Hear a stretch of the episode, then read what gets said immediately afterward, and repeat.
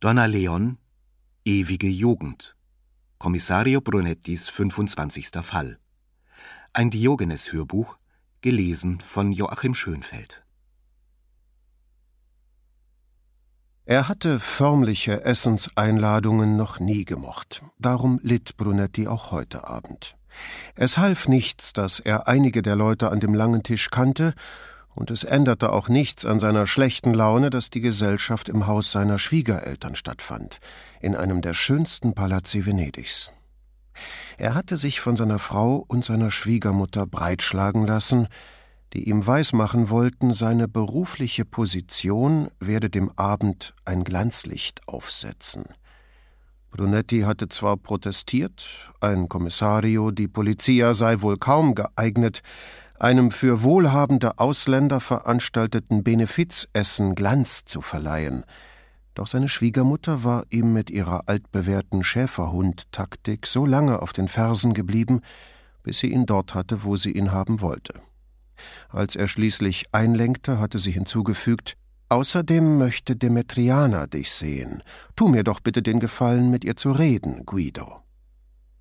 Brunetti hatte sich geschlagen gegeben und fand sich folglich nun auf der Essenseinladung wieder, der Contessa Demetriana Lando Continui am Kopf der Tafel so entspannt vorsaß, als sei der Palazzo ihr eigener.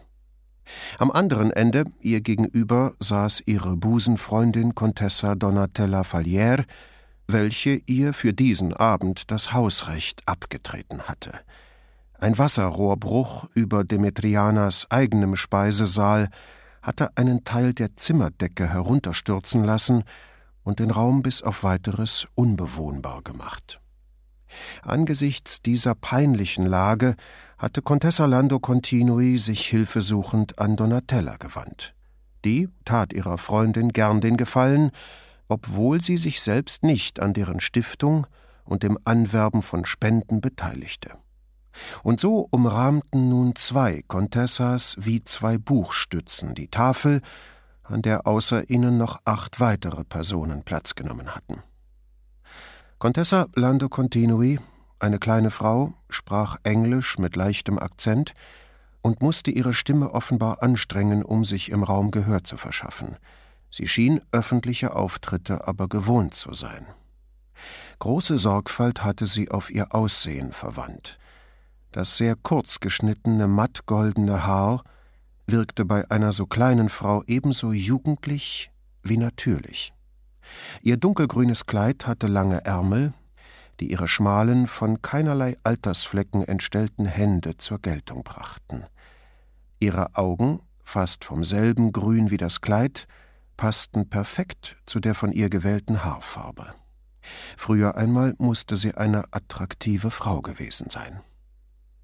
Als er ihr wieder zuhörte, sagte die Contessa gerade Ich hatte das Glück, in einem ganz anderen Venedig aufzuwachsen, nicht in diesen Touristenkulissen, die eine Stadt heraufbeschwören, die es nie gegeben hat.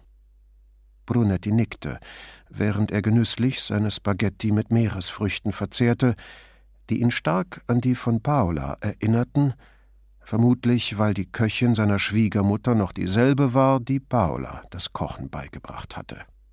Es macht mich sehr traurig, dass die Stadtverwaltung alles Erdenkliche tut, um immer noch mehr Touristen anzulocken. Während gleichzeitig, betonte die Contessa und warf einen ernsten Blick in die Runde, venezianische Familien, vor allem die Jüngeren, aus der Stadt vertrieben werden, weil sie sich die Mieten nicht mehr leisten können, von einem Hauskauf ganz zu schweigen. Ihr Kummer war so echt, dass Brunetti zu seiner Frau hinübersah, die zustimmend nickte. Zur Linken der Contessa saß ein junger blonder Engländer, der ihm als Lord so und so vorgestellt worden war. Neben ihm eine berühmte englische Historikerin, deren Buch über das Haus Savoyen Brunetti mit großem Vergnügen gelesen hatte. Dabei verdankte Professorin Moore die Einladung wohl der Tatsache, dass sie in ihrem Buch mit keinem Wort erwähnte, auf wie vertrautem Fuß die Familie des verstorbenen Gatten der Gastgeberin mit Mussolinis Regime gestanden hatte. Links von ihr saß ein weiterer Engländer, der Brunetti als Bankier vorgestellt worden war, und neben diesem, Brunetti genau gegenüber, Paola, zur Rechten ihrer Mutter.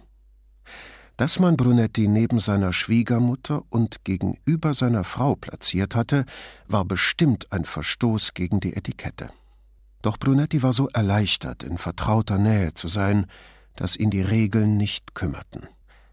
Zu seiner Linken saß die Gattin des Bankiers, die als Juraprofessorin in Oxford tätig war, dann ein Mann, den Brunetti vom Sehen kannte, und schließlich ein deutscher Journalist, der seit Jahren in der Stadt lebte und dabei einen solchen Zynismus entwickelt hatte, dass man ihn glatt für einen Italiener halten konnte.